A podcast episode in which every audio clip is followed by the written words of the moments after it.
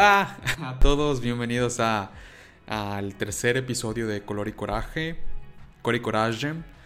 Y bueno, se supone que este episodio iba a ser en portugués, porque se supone que tendría que haber un invitado, pero la pandemia, ya saben, ha estado ridícula. La pandemia espero que ya se acabe.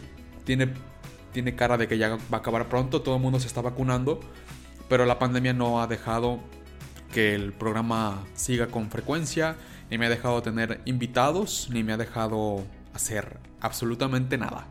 Pero es el mes del orgullo, es el mes de junio y estamos en el fin de semana del orgullo. El 28 de junio es el día del orgullo y no podía dejar pasar estas fechas sin tener un episodio de color y coraje. Entonces, a lo que decidí fue este, hacer un episodio en español porque es mi, mi lengua nativa y hacer un, este, un, episodio contando mi historia. Contando mi historia de core coraje, de color y coraje. Eh, para los que estén aquí por primera vez, los últimos dos episodios, los primeros dos episodios más bien, esta sería mejor dicho así, son sobre dos personas trans. El primero sobre un hombre trans, Pedro, y el segundo sobre una mujer trans, Lu. Para que después en el café, en el camino al trabajo, en la cena, en la comida, cuando puedan se den un tiempo y les den una escuchada. Creo que son puntos de vista súper valiosos sobre cómo hace falta que la diversidad sea más vista en la sociedad. Y pues es eso. Y fue muy bonito empezar el programa con dos personas trans. Yo soy el primero que está aquí como una persona no transgénero. Y, y pues bueno, eso vamos a empezar creo que sobre todo la historia que yo tengo para contarles es lo difícil que fue para mí aceptar mi identidad sexual. El camino tan difícil y cansado y violento, puede decirse, que, que crucé para llegar a aceptar la diversidad, la, perdón, la sexualidad que, que, que hoy tengo, ¿no? Este, y creo que empezaría, creo que no es nada raro decir en Latinoamérica, vengo de una familia muy conservadora, pero pues bueno, también ese es mi caso. Vengo de una familia muy conservadora. Y creo que eso es un punto clave en la vida de tantos homosexuales, transgénero, bisexuales que vivimos en, Latinoamérica, porque a partir de ahí nace nuestra inseguridad para muchas cosas, ¿no? Eh, yo en mi, en, mi, en mi caso personal recuerdo algunos ejemplos muy específicos que me hicieron ir, ir, sembrando esa inseguridad de decir, ok, estás completamente mal por ser quien eres. Eh, la primera anécdota que, podría contar es, me acuerdo muy bien de una vez estaba en misa con mi familia eh, y en esa misa yo ya me acuerdo, ¿cuántos años tenía? Yo creo que tenía como unos mm, siete años a lo mejor, siete años más o menos. Y aunque todavía no sabía con, los ejemplos más claros que era la homosexualidad, eh, claro que para mí estaba claro de que la palabra gay homosexual era una palabra mala y se identificaba con atraerse al mismo sexo. Entonces, me acuerdo que me ponía muy nervioso cuando hablaban de ese tema porque era como si me estuvieran desnudando a mí en ese momento, ¿no? Y estábamos en misa y el sacerdote dijo una frase muy parecida a lo siguiente. ¿Por qué esos los homosexuales que no son dignos del reino de los cielos? ¿No? Y me acuerdo que en ese momento, obviamente no pasó eso, pero yo sentí eso. Me, sentí que toda la iglesia, toda la gente que estaba en la iglesia, en el templo, mm, volteó a verme a mí y a juzgarme, ¿no? Me puse muy nervioso, muy nervioso porque, porque dije, ok, en este momento estoy siendo juzgado. Alguien supo que yo soy gay y que estoy aquí, por eso el padre está diciendo eso, ¿no? Sentí que, que ah, me sentí observado por todo, por todo mundo en ese momento y claro que se sintió muy feo eh, sentir que un sacerdote te está diciendo que tú no eres digno del reino de los cielos, ¿no? Uh, es como una, así, me acuerdo de eso, es una, una, anécdota muy central en las que yo empecé a sentir así como una daga dentro del estómago, esa, esa inseguridad de decir, ok, algo está mal conmigo, ¿no? Eh, otra ah, anécdota que me acuerdo perfectamente fue cuando uno de, los tíos, un hermano de mi mamá, salió del closet. Y ese tema generó tantas conversaciones alrededor de la familia y le causó tanto dolor a mi mamá que me acuerdo que yo pensé, bueno, pues si eso es lo que yo ocasionaría eh, saliendo yo del closet. Bueno, en ese momento como niño no tenía esa, esas palabras exactamente, pero, fue lo, pero prácticamente fue lo que pensé. Si eso es lo que ocasiono yo asumiéndome, pues no quiero nunca asumirme porque no quiero ocasionar todas estas... Todo este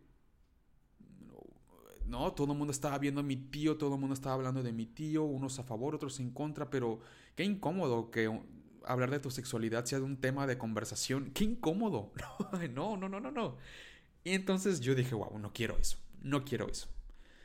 Y poco a poco fueron ah, ocurriendo varias cosas que, que, me, que yo fui diciendo en mi interior, no quiero salir del closet nunca, no quiero asumirme y, mucho más que eso.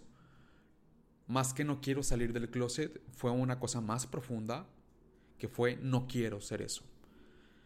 Em, y, y, pues obviamente creciendo en una familia conservadora, católica, pues me fui como refugiando en esos temas de religión, de...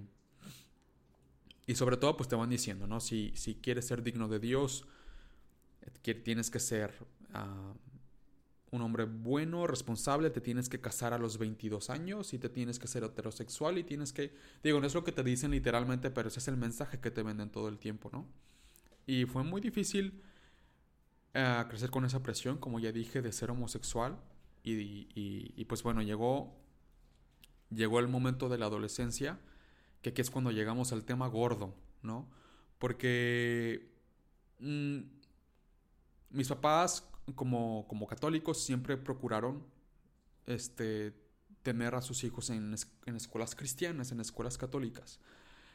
Y pues bueno, cuando yo llego a la secundaria, eh, que en, inglés sería el middle school, mm, pues cuando llego al middle school, la secundaria, mis papás me meten en un colegio de una institución religiosa que se llama Opus Dei.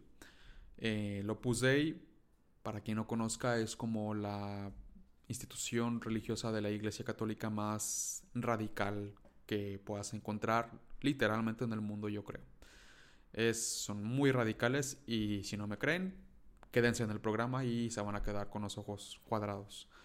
Em, pero, pues bueno, me meten a esa, ese colegio católico del Opus Dei y, y pues bueno, a paréntesis, yo cuando estaba en la primaria, en elementary school, eh, yo me, me, quedé como muy dañado de todo el bullying que me hicieron por ser gay.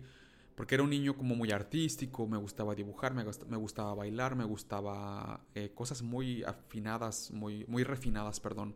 Y, y pues todavía no me cambiaba la voz y tenía como un modo de ser bastante refinado. Entonces, pues, en pocas palabras se me notaba que, era, que era gay. Que digo, eso es un preconcepto, pero generalmente los gays solemos ser más refinados. Eh, en fin, entonces yo me quedé muy afectado con el bullying que me hicieron en, en la primaria.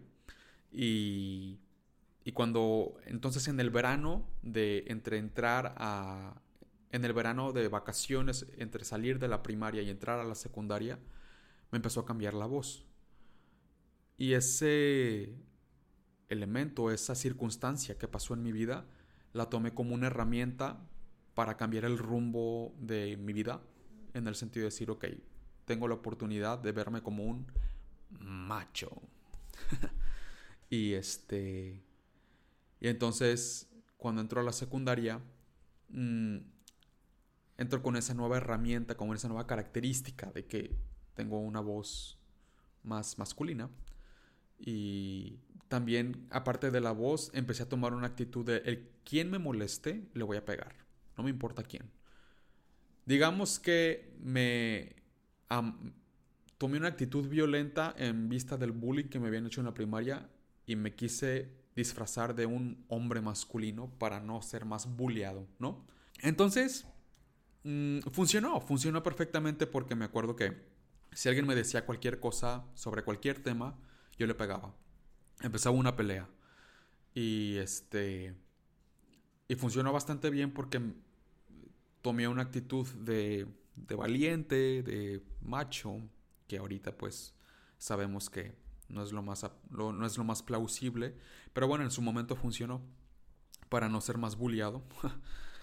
y, y pues bueno, esa, esa, tuve muchos amigos en la, en la secundaria, muchos, muchos amigos, de ser un donadie en la primaria, un, un bulliable. Me volví súper popular en la secundaria. Y, y la verdad es que mm, estoy súper feliz de que, a pesar de que tomé esas, esas herramientas para ya no sufrir bullying, mm, nunca fui como, no, no me volví un macho, vamos a decirlo así, pendejo, que se creía mujeriego. No, sencillamente lo único que no quería es que me hicieran bullying. Eso era lo único que no quisiera. Porque, por ejemplo, tenía otro amigo que sí era muy afeminado y le hacían bullying. Y no dejé que él pasara por lo mismo que yo pasé en la primaria. Y lo metí, lo metí a mi círculo de amigos y lo defendí. Y quien se metía con él, yo le pegaba. Entonces, este, tomé, digamos, las fortalezas que había ganado a favor de, de, defender a los demás, ¿no? Y bueno, para no hacer el cuento largo, es que cuando me, me volví muy popular en la secundaria, ahí es donde entra el tema del Opus Dei. Porque el Opus Dei es una institución que quiere siempre agarrar niños de 14 años para meterlos a su institución religiosa. ¿Y de dónde agarran esos niños de 14 años? De las escuelas del Opus Dei, como donde estaba yo. ¿Y cuáles son los niños que quiere el Opus Dei? Los más populares y los más los que todo mundo sigue, ¿no? Porque si yo me meto al Opus Dei, tengo un montón de amigos detrás que van a querer ser como yo, entre comillas, ¿no? Entonces, un miembro del Opus Dei que estaba en la escuela me empezó a, a lavar el cerebro durísimo y a estar detrás de mí, detrás de mí, detrás de mí. Estaba detrás de mí literalmente. Me acuerdo que en la, en la, en la secundaria, en la escuela, decían, no quiero decir su nombre, pero decían, ah, vamos a ponerle que se llama Jaimito. Entonces decían, Jaimito es tu novio porque no te deja de buscar. a ese punto de, que él estaba realmente detrás de mí, detrás de mí. Este, ay, ¿cómo estás? ¿Y cómo te ha ido aquí? ¿Y, este, ¿y qué te gusta? Y porque se quiere volver tu mejor amigo ese miembro del Opus Dei. Se quiere volver tu mejor amigo eh, para irte jalando a sus ideologías, ¿no? A su, a su forma de ver la vida y que tú termines diciendo, sí, claro, eso está bien. Entonces, eh, yo eh, me voy involucrando cada vez más en esas cosas del Opus Dei hasta que termino como muy convencido. Pero bueno, paréntesis, ¿cómo te convencen? ¿Qué hacen? Eh, ellos te invitan a campamentos, a, ir de camping en los diferentes bosques y ya sé, suena muy raro. Al menos a mí no me pasó nada de, abuso ni nada. Qué bueno. Pero, pero es lo que hacen. Te invitan a, este, a, a cosas de camping. Te invitan a sus casas para rezar. Y te dan un montón de discursos y de speech sobre cómo Dios eh, te está buscando y te quiere para una misión increíble y te quiere para una misión inigualable y te van metiendo en la cabeza hasta más no poder que Dios te está buscando, te está buscando. Tú tienes una vocación increíble y Dios te está buscando y si esta vocación seguramente es aquí, te deberías de meter al Opus Dei porque aquí vas a encontrar la felicidad y vas a alcanzar las metas de tu vida y vas a ser la persona más exitosa y en fin, o sea, en serio te lavan el cerebro de una manera magistral que te que tú dices, güey, o sea, si no me meto lo puse y estoy bien pendejo. Te lavan el cerebro de una manera increíblemente bien. Que tú dices, tengo que meterme, güey. O sea, porque aparte no le quieres decir que no a Dios, ¿no? No quieres. Si Dios te está llamando por una misión tan importante y le dices que no, es like. Es como, wow, es una cosa gorda, es una cosa importante que estás dejando ir, ¿no? Entonces, eh, yo he de ir, de ir tanto a sus casas, de ir a los campamentos, de ir a todo eh, me terminé metiendo lo puse ahí. Y bueno, empieza el infierno más grande que he vivido en mi vida. Eh, mi terapeuta lo sabe, mi mamá lo sabe, mis amigos lo saben. Todavía hay cicatrices de ese tema. Eh, pero bueno, vamos a hablar de eso. ¿Qué pasa dentro del Opus Dei? Aquí es donde empieza el tema, yo creo que importante dentro de mi experiencia para la comunidad, de cómo debemos de tener más visibilidad, de cómo debemos de tener más información, más educación y de cómo debemos de educar más a los niños, porque si yo hubiera tenido una educación desde chiquito, de aceptar mi, sexualidad y aceptar mi identidad, no hubiera tenido que refugiarme en todo lo que me refugié dentro del Opus Dei, que lo único que me dio fue dolor y estrés y, y inseguridades y etcétera. Entonces vamos paso por paso y vamos a hablar del Opus Dei. Cuando yo me meto al Opus Dei, que me meto a los 14 años, este, el Opus Dei te dice, ok, güey, ya te metiste aquí, aquí es tu lugar hasta que te mueras, ¿no? Aquí, aquí te tienes que morir porque es tu vocación, ¿no? Y, y entonces, tú como niño de 14 años vas teniendo un montón de adultos que te van diciendo qué hacer. Fíjate en eso, qué, qué ridículo es, ¿no? Un niño de 14 años obviamente en lo que se tiene que fijar es en divertirse, en conocer más amigos, amigas, salir al cine, eh, salir a conciertos, eh, probar marihuana por primera vez. Ese tipo de cosas es lo que tiene que estar haciendo un adolescente. Pero acá, porque paréntesis, el Opus los miembros del Opus Dei no van al cine, no van a conciertos, no van a fiestas, eh, no van a ningún evento social.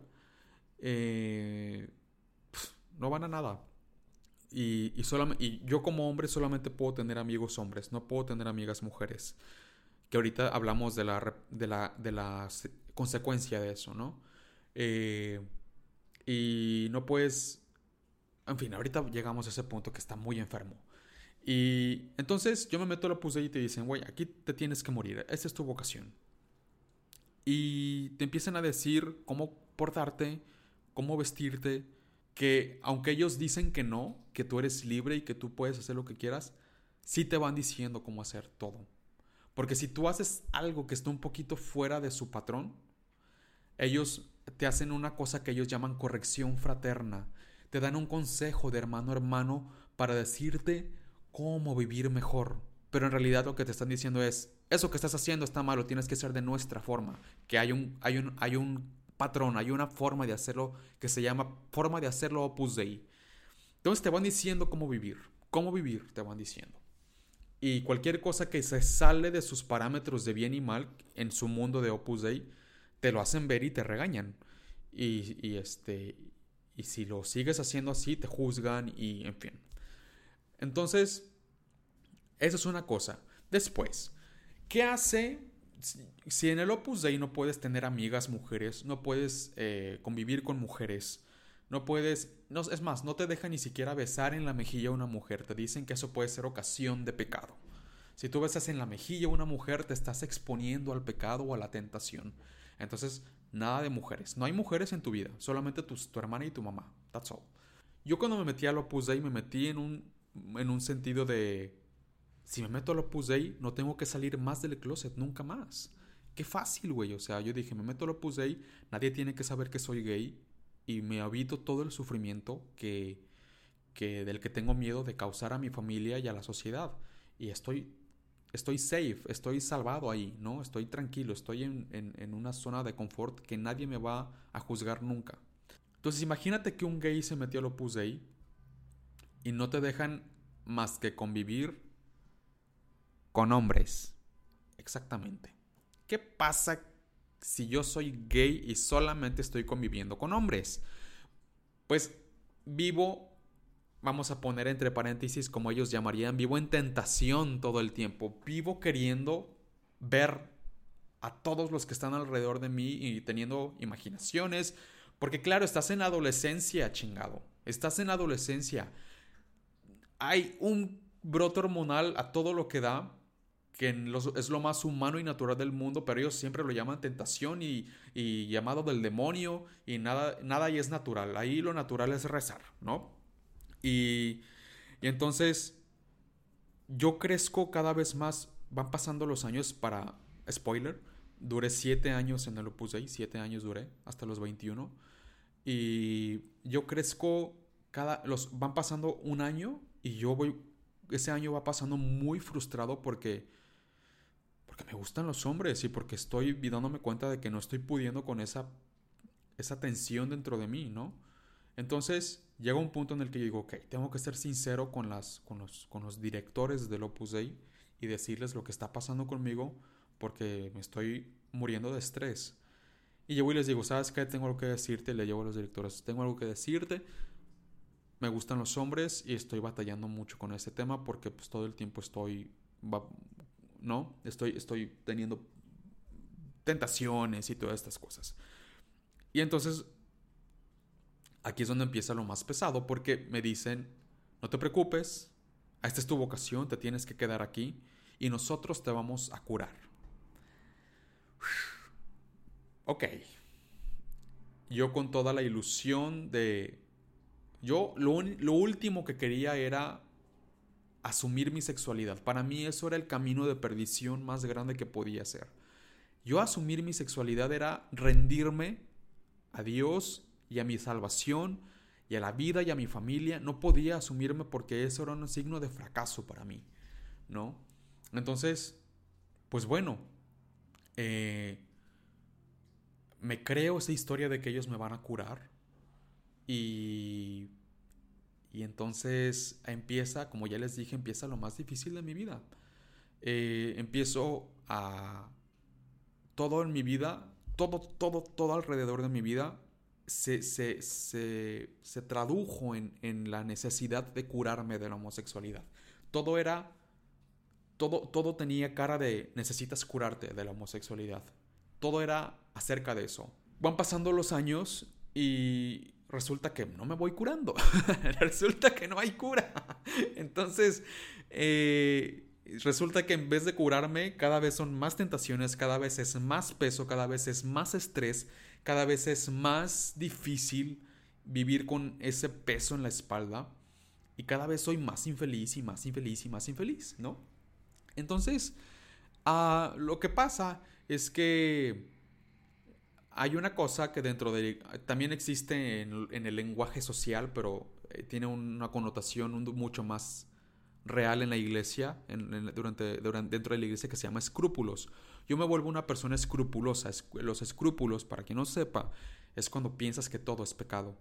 Como yo... Ah, porque vamos a... Aquí me voy a desnudar un poquito, desnudar un poquito de mi alma, no quiero caer mucho en detalle con eso, pero pues bueno, soy un adolescente, tengo 14, 15, 16 años, estoy en medio de la, de la, estoy en medio de la pubertad, en medio de las hormonas, y estoy conviviendo con puros hombres, entonces, pues, mi, mi, mi, mi cuerpo estaba explotando de calentura, de calentura así muchísimo, entonces yo caigo en una en una, ¿cómo decirlo? Una rutina muy, muy constante de ver pornografía. Y obviamente porno gay, ¿no? Yo caigo en esa, en esa como, vamos a llamarlo vicio, porque se volvió un vicio, se volvió una necesidad, se volvió un escape. Y, pero obviamente cada que veía porno eh, necesitaba confesarme porque pues obviamente había pecado. Y, y cada que me confesaba pues ya me absorbían. Pero de, repente llegué con un padre y le dije, ¿sabes qué padre? Es que tengo, que ese padre no me ayudó nada, todo lo contrario. Porque le dije, es que pasa que yo tengo esto con los hombres. Y entonces me empezó a preguntar, ¿entonces ves porno gay? Y yo, uh, sí. entonces cuando te masturbas piensas en hombres. Y yo, empiezan a toda esa serie de preguntas incómodas y me dice, cada vez que hagas esto tienes que decirlo en la confesión y cada vez que ves porno gay tienes que decirlo en la confesión y cada vez que piensas con una persona así tienes que... Y empezó a ponerme mil nombres de pecados. Cuando haces estos, este pecado se llama así. Cuando... Entonces pues, se va llenando más de piedras, la espalda de piedras, de piedras, de piedras, de piedras, al punto de que me sentí como obsesionado con el pecado, ¿no? O sea, como que si vi esa forma de tal forma es que, y literal, no les miento, cada tres segundos pensaba, ¿será que pequé? ¿Será que pequé? Y toda mi vida se resumió durante varios años en una cuestión. ¿Pequé? ¿Pequé? ¿Pequé? ¿Fue pecado? ¿Fue pecado? Y pues bueno, no se pueden imaginar lo cansado que es eso, pero es eso y 100 veces más. Entonces, así estuve como hasta los 18 años, este, obsesionado con eso. Y todas las noches lloraba, lloraba, lloraba, porque obviamente yo cuando salía a la calle, siempre he sido una persona que sabe disfrazar muy bien lo que está pasando dentro. Y entonces, pues nadie notaba todo lo que estaba sufriendo. Este, pero mi momento de desahogo era cuando me encerraba en mi cuarto para dormir. Yo creo que todo, sí, todos los días. Eh, lloraba hasta no poder más, hasta no poder más, ¿no? Llegué a pensar en el suicidio algunas veces. Este, y porque estaba muy cansado, muy cansado. Pero yo estaba, insisto, estaba como con mi meta de curarme de la homosexualidad. Más cuando, pero cuando llegó esta costa de esta, esta edad, como 18, 19 años, yo empecé como a resignarme y a decir, sabes que no estoy pudiendo más, estoy siendo muy infeliz. Y tengo que ser sincero conmigo mismo, estoy siendo muy infeliz y necesito un plan diferente porque esto me está matando, me está matando, ¿no? Yo creo, que hace falta, creo que no está de más mencionar que una de las cosas que se hace dentro del Opus Dei es uh, hacer la cosa del silicio, que es esta cosa de fierro así con picos, y te la amarras a la pierna, y te la aprietas, este, y te pica, o sea, te, realmente pues te lastima, ¿no? Y también tiene una cosa de trapo así súper duro que te pegas en las pompis mientras rezas. Y a mí me decían, es que cuando yo les decía, es que no estoy logrando curarme, es que no estoy logrando avanzar, me decían, es que te hace falta rezar más, es que te hace falta pegarte más fuerte, es que te hace... No, pues dura el silicio más, más tiempo, dúralo, úsalo tres horas. Y ahí estoy como tarado, así amarrándome el silicio en la pierna, pegándome mientras rezo, llorando, llorando, llorando. Como ya comenté, llegó un punto en el que dije, no, esto, esto no está funcionando, algo no está bien. O sea, gracias al cielo tuve la, tuve la capacidad de, de llegar a un punto y decir, ok, stop, algo no está bien. Porque si no hubiera tenido esa capacidad, si me hubiera dejado llevar, no sé qué sería de mí ahorita. Este. Pero bueno, eh, cuando, cuando llegó un stop, fue un proceso ya mucho más tranquilo de ir pensando. Porque ya sé que para ustedes desde afuera puede decir que yo podría haber tomado la decisión de al siguiente día decir, ya me voy a salir de aquí, voy a... No fue tan fácil para mí tomar esa decisión porque cuando tienes un ideal tan plantado en la cabeza de que no, es que realmente yo quiero ser la voluntad de Dios y yo quiero alcanzar el ideal de la santidad y pues es, es una cosa muy fuerte que está en tu cabeza que desprenderte de eso es muy complicado, conlleva su, conlleva su tiempo, conlleva su, su, su aceptación, ¿no? Conlleva todo un tiempo delicado para hacerlo de una manera sana. Entonces pues yo fui tomando esa decisión poco a poco de de, desprenderme un poco más de esa obsesión. Hasta que a los 21 años llegué a la conclusión de que me iba a ir del Opus Dei y, e iba a intentar una vida diferente. Me salgo del Opus Dei y este y, y, empieza como una vida más tranquila a partir de ahí. Yo seguía como con mi con mi o sea, yo seguía como con esa idea de que, ok, ya no estoy en el Opus Dei, pero voy a seguir intentando ser un buen cristiano y voy a intentar todavía ir a misa y, y vivir, en, y vivir, este, y vivir eh, mi homosexualidad de una manera pura. pues ya, o sea, pero obviamente ya tranquilo, sin nadie encima de mí que me diga qué hacer, ya yo con mi libertad de ir tomando mis decisiones, eh, voy empezando a descubrir el mundo ya de una manera mucho más tranquila y entonces, como a un año después, me enamoro. Estaba, yo, me, yo trabajé en la televisión un año y en la televisión había un chico que trabajaba en un programa y me encantó. Entonces, eh, ahí fue cuando dije, ok, está pasando esto. Estoy enamorado. Y por primera vez en mi vida, después de enamorarme, por primera vez me atreví a preguntarme, ¿lo voy a, lo voy a rechazar como siempre o voy a dejar sentirlo y ver qué pasa? Y dije, ok, lo voy a sentir. Y, y empecé a, a, a, dejarme llevar más por mis sentimientos, por lo, que, por lo que pasaba dentro de mi corazón, por lo que pasaba dentro de mi mente y no por lo que tenía que ser correcto, ¿no? Entre comillas, obviamente. Y a partir de ahí empezó una evolución de tranquilidad. Con ese hombre que me enamoré, que estaba en la televisión, no pasó absolutamente nada. Este. Pero ni siquiera nunca llegamos a cruzar palabra. Pero fue increíble dejar. Dejarme sentir eso. Dejarme sentir que estaba enamorado. Y sentir esa ilusión de. De que si me veía, que si no me veía. Y dormir con la ilusión de verlo mañana. Fue increíble poder permitirme sentir eso. Fue increíble, fue lo más bonito que, empecé a, sentir dentro de mucho tiempo, ¿no? Y, y después de ese güey que me enamoré, conocí otro güey también, es, bueno, güey, soy mexicano, eh, ese hombre que conocí ahí, conocí otro hombre también en el programa de televisión. Y también nunca fuimos novios ni nada, pero nos hicimos muy amigos y viajamos juntos y fue como un amor mucho más platónico, mucho más de amistad y, parcería y, y, platicar y vernos. Fue un amor mucho más platónico, pero empecé poco a poco a vivir esos amores que nunca había podido vivir, ¿no? Porque estaban, porque estaba, no me estaba permitido sentir eso. Y fue muy bonito comenzar poco a poco a vivir esos amores. Hasta que poco a poco yo me fui destapando y después entré a un trabajo. Después de eso, de que conocí a este último hombre en, en, la televisión, conocí, perdón, empecé un trabajo en el que fue mi primer trabajo que entré, que yo dije, ok, voy a llegar aquí y voy a decir, soy gay. Cuando me pregunten, aquí te, no sé, cuando en, en las pláticas, ¿y a ti qué te gusta los hombres?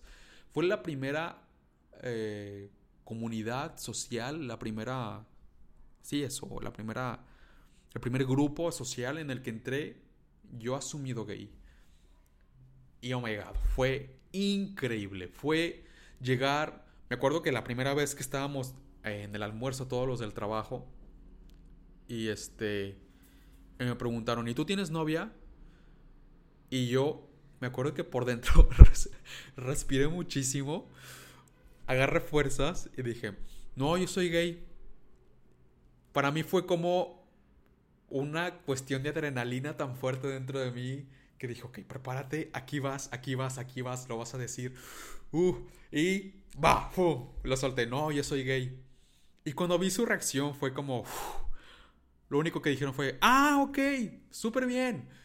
Y, y, a partir de ahí comenzó otra historia, ¿no? Este fue el primer eh, como ya dije, en el primer grupo social en el que, en el que estuve asumido gay y me aceptaron súper bien y este y entonces a partir de ahí voy desenvolviéndome en la sociedad como una persona homosexual.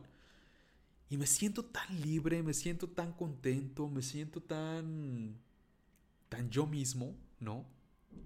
Que que es una cosa instintiva, dices, de aquí yo no me voy, de aquí no me voy, güey. Aquí me quedo en este, en este sentimiento, en este, de, esto quiero más, de, esta aceptación a mí mismo, de los demás, y que no me acepte que se vaya la chingada, ¿no? Pero, pero aquí me quedo. Y, y después de eso, empecé una nueva carrera eh, de cine, eh, ahí en, también en Guadalajara, y pues ya también ahí entré eh, asumido como gay. Y también, digo, los amigos de esa universidad son amigos que conservo hasta la actualidad. Eh, increíbles personas que me, que me, que me hicieron ver mi, que, que pues, ser yo mismo es la mejor versión que puedo ser, ¿no? Eh, los amo, los amo, los amo a, esos, a esas personas. Y, y pues bueno, yo fui ya descubriéndome dentro de la sociedad y... Pero obviamente eh, existe todo, obviamente como seres humanos las cosas no se resuelven de la noche a la mañana, entonces yo por mí tenía detrás una carga de traumas, de, de cadenas que estaba cargando por todo el daño que me hice. Realmente todo lo que sufrí dentro del Opus Dei fue muchísimo. Eh, me afecté en un punto de... Yo, yo le digo a mi terapeuta así, cuando hablamos de ese tema, yo creo que, yo creo que me rompí un poco el, el, la psique. Creo que realmente eh, estoy un poco loco a causa de eso, ¿no? O sea, realmente creo que algo cambió dentro de mi cabeza que, que tengo que arreglar porque realmente las cosas se fueron a un extremo donde me llevé a un punto donde no hay retorno y donde tenemos que reestructurar todo porque es muy difícil negarte, negar tu identidad a un punto donde te estás machucando el cuerpo, donde te estás, perdón, estoy hablando portuñol, eh, donde, donde estás lastimando tu cuerpo, donde estás, este, haciéndote daño y donde, donde estás rezando, rezando, rezando porque tú estás, porque te odias, porque porque quieres ser como los demás. Eso es una cosa así que lo hice a tal punto que pues y que lloraba, lloraba y terminaba en el piso sin fuerzas físicas para detenerme porque lloraba porque no podía ser como los demás, ¿no? Entonces llegó un punto en el que obviamente generas un trastorno serio dentro de ti. Entonces, aunque obviamente estaba comenzando a ver la luz, eh, pues sí, empiezas a tras eh, estás cargando con esos trastornos que hay que arreglar porque, porque pues, está, está, difícil. Entonces, cuando yo estaba ya desenvolviéndome en la, en la, universidad como una persona nueva, completamente auténtica, con mi identidad y todo eso, y pues obviamente hay que resolver los, los problemas que vienen detrás, y eso fue todo un reto, ¿no? Fue todo un reto, ha sido todo un reto, porque tienes muchas actitudes que, que, se generan a partir de lo que aprendiste dentro de, toda esa dinámica. Por ejemplo, que te sueles... Yo me culpo por... Si, si estoy disfrutando algo, me culpo porque no puedes disfrutar nada. Y creo que eso es algo que nos puede pasar a muchos gays. Este, sentirnos así como no somos dignos de disfrutar la vida. Somos estamos acostumbrados tanto al rechazo, al bullying y también a los transexuales, me imagino que incluso mucho más que los gays. A los bisexuales que, que, no pueden decir que son bisexuales porque no los toman en serio, ¿no? Este, estamos tan acostumbrados al, al rechazo, al bullying, al, a la decepción de las demás personas, a todo eso que estamos, que sentimos que no podemos disfrutar las cosas. Y, y, este, y eso es una cosa que yo he trabajado mucho y que, y que yo recomendaría trabajar dentro de toda la comunidad. Estamos, somos dignos de disfrutar la vida como cualquier otra persona, como cualquier otro heterosexual. y creo que, que, que, a pesar de que mi historia es como un poco dramática, se parece mucho a la de muchos tantos gays que hay, y transexuales, y bisexuales, y no binarios, porque Estamos en medio de un mundo, de una sociedad que no nos entiende y que desde chiquitos nos va diciendo, no puede ser así. O sea, si eres así estás mal, ¿no? Y, y que a veces tanta gente dice, ay, ¿por qué están insistiendo tanto en, en, en sus derechos si ya los tienen? Sí, ya los tenemos eh, porque estamos precisamente luchando por ellos y porque no vamos a dejar de luchar en ser normales hasta que nos veas como normales y porque y porque nuestros sobrinos y nuestros hijos y nuestros nietos y nuestros todos van a tienen que tener la capacidad de vivir en un mundo mucho más sano que sea sin closets, que sea sin prejuicios, ¿no? Eh, no nos vamos a cansar de luchar y de, y de gritar y de levantar la bandera hasta que todas las personas puedan ejercer su sexualidad desde niños. Sí, desde niños, güey, desde niños, porque desde niños los niños tienen derecho a crecer sin traumas por ser quienes son. Si el niño siente que es niña, lo vamos a ayudar desde niño. Sí, desde niño. Aunque estemos rompiendo tu delicada cabecita conservadora. Eso es lo que estamos intentando, ¿no?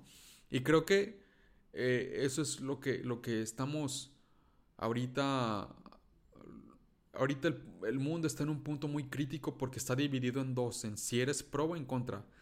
Y, creo que creo que entre más los, las personas LGBT ejerzamos nuestra labor de derechos, vamos a tener cada vez más personas a favor de nosotros. Y yo lo pongo de ejemplo mis hermanos, ¿no? Ah, cuando, cuando yo eh, empecé a salir del closet, que lo primero fue con, mis amigos, que empecé a conocer y todo eso, pero después fue con mis hermanos. Mis hermanos no eran personas tan ilustradas en el tema de la homosexualidad como lo son ahora, incluso de la transexualidad. Eh, ellos eran personas, al igual como nos educaron, eh, muy conservadoras, ¿no? Por ejemplo, em, pues mis hermanos tenían como cierta bronca con los gays, como que se sentían incómodos con su presencia. Mi hermana era un poquito así como, bueno, yo sí acepto que sean gays, pero no pueden adoptar, eso ya está mal. Así como ese tipo de, ideologías medias, medias, no, muy homofóbicas. Y pregúntales, pregúntame si ahora son los mismos. Ahorita están en el, los, en el pro de todos los derechos de todas las personas LGBT. Porque, por, porque me atrevo a decir que por mí porque al mismo tiempo que yo me he educado sobre mi sexualidad y sobre la sexualidad de mis hermanos LGBT, eh, los he ido educando a ellos.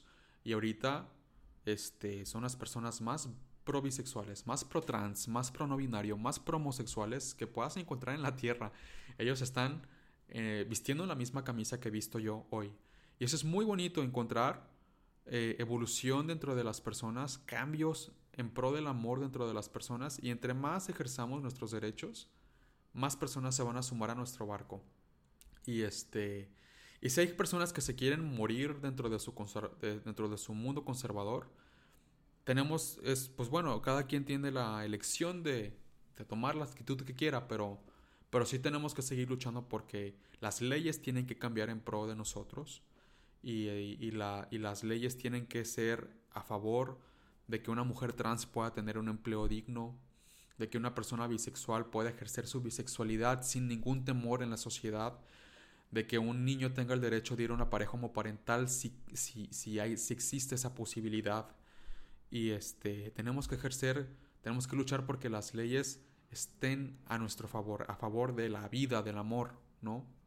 Y, y pues bueno, creo que nada más quería cerrar con, con, el, punto de como digo, como mi vida tomó más sentido.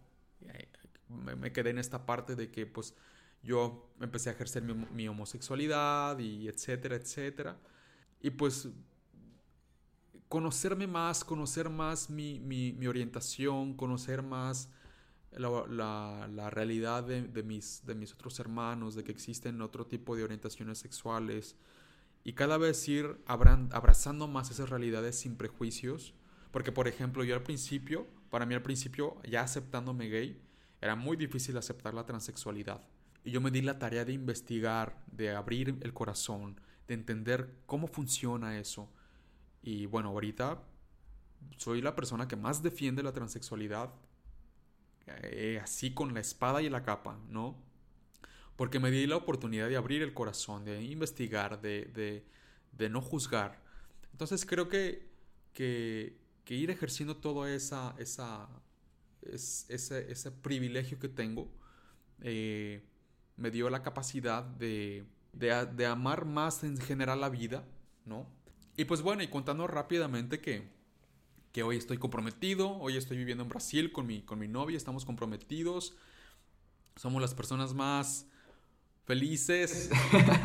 estamos súper contentos. No tenemos dinero para la boda, pero, estamos comprometidos. Y, y, la verdad es que eh, aceptarme, aceptar mi sexualidad, eh, me ha hecho entender mi persona en tantas perspectivas, ¿no? Y, y me dio la, la fortaleza de eso, de decir, tengo que ir a terapia, tengo que tomar un psiquiatra que digo, no todos tienen que tomar un psiquiatra, creo que terapia todos tenemos que tomar. Los invito a tomar terapia, anuncio, los invito a tomar terapia si no lo hacen. Amigos, es la mejor inversión que pueden hacer en ustedes mismos, de verdad. Es la mejor inversión que pueden hacer a su persona. En cuanto a dinero, en cuanto a tiempo, en cuanto a todo. Vayan a terapia. Vayan, vayan, vayan, vayan a terapia. Cerramos el anuncio Y este. Y conocerme en tantas. En tantas formas. eso me dio la oportunidad de. De tomar las, las, las riendas de mi vida. Y decir. Esto quiero yo de mí mismo. ¿No? Y vas tomando un, auto, un autocontrol que. Que en mi caso fue o sea, el Abraham que yo imaginaba cuando estaba en el Opus Dei frustrado, enojado conmigo mismo, pero esa imagen que yo quería lograr es la que estoy logrando ahorita, pero aceptándome, amándome. Ese Abraham eh, seguro de sí mismo, más tranquilo, eh, con más, unas metas mucho más fijas. Eh, y pues, ¿qué les puedo decir? Exactamente eso, ¿no? un control que te, que te va llevando a, a darle un sentido verdadero a tu vida, ¿no? Y creo que de eso se trata el, el, movimiento LGBT. ¿Por qué luchamos tanto porque la sociedad nos vea? ¿Por qué luchamos tanto que los niños nos vean? Porque entendiéndose a sí mismo, la vida toma sentido. Y, y la vida toma otros colores. Y, y ya con esto quiero cerrar, decir que para los que piensen que le están haciendo un daño a los niños porque, porque les, les vamos a meter ideas que no son naturales, creo que lo que no es natural es no aceptarse a sí mismo, es no amarse a sí mismo y es meterle a un niño ideas de que tiene que odiarse por ser quien es. Creo que está más que comprobado que, que no vamos a cambiar los homosexuales por más que intentemos. Eso no existe, no existe de verdad. Eh, si hay alguien que haya dicho que se curó de la homosexualidad, de verdad lo siento mucho por él, porque no es así. Y lo siento mucho por esa persona porque sé lo que está sufriendo. No existe la cura gay, no existe. Lo que existe es la cura al odio a sí mismo. Y esa cura se logra amándose y aceptándose como somos. Y si todos luchamos todos los días por hacer entender a los niños que aceptarse a sí mismo es lo mejor que puedes hacer, no estoy hablando también nada más de la homosexualidad. Si yo le enseño a mis sobrinas que si a ella le gusta el, el ping pong en vez del ballet, acabo de poner un ejemplo muy tonto, pero eh, es un ejemplo que puede funcionar. Si a ella le gusta más el ping pong en vez del ballet, ella puede jugar ping pong. Eh, me refiero a hacerles entender a los niños que su verdad es la verdad que basta. Y su verdad es la verdad que los va a hacer realmente libres. Eh, no hay otra verdad que te pueda hacer libre más que la tuya. Y, y tu verdad es la verdad que le puedes compartir al mundo. Somos seres subjetivos pero, somos seres sociales. En la medida en la, que aceptamos nuestra verdad, podemos dar una verdad más objetiva a la sociedad. Y en la, medida en la que somos más, nos amamos más, en la, medida en la que nos amamos más, podemos hacer una sociedad más sana. Entonces, en la medida en la que aceptas tu verdad, la verdad de la sociedad se hace más libre. Entonces, creo que esto, con este mensaje cerraría mi programa del mes del orgullo LGBT, vamos a aceptar nuestra verdad. Vamos a, seas heterosexual, seas bisexual, no binario, homosexual, transgénero, vamos a aceptar nuestra verdad, vamos a ser felices con esa verdad y vamos a aceptar la verdad de los demás. Y si hay algo en lo que podamos ayudar a los demás, ayudarlos. Porque creo que es así como vamos a lograr un mundo igual, que es lo que el LGBT quiere, un mundo igualitario un mundo donde todos podamos ser felices, nosotros mismos y libres. Y si tienes un hijo, un sobrino, un nieto, enséñale que el amor es lo que basta y que el amor es lo que lo único que vale la pena repartir a la sociedad. Bueno, pues creo que no me queda más que agradecer porque si llegaste al final del episodio es porque te identificaste con mi historia o te gustó mi historia o lo que sea. Eh, gracias por estar aquí en Core Coraje, mi color y coraje. Como ya les dije, vamos a tener eh, invitados próximamente. Ahorita la pandemia no, no, no nos deja. pero vamos a volver en algún punto con más invitados para, para ustedes. Y pues bueno, agradecerles mucho que, que, estén acompañándome y espero que de alguna manera mi experiencia les haya servido para reflexionar, para conocerse más, para quizá tomar algún punto de mejora en su vida, no sé, cualquier cosa. O sencillamente para eh, empatizar conmigo, que eso es siempre bueno. Muchas gracias y les mando un beso a todos y nos vemos en el próximo episodio.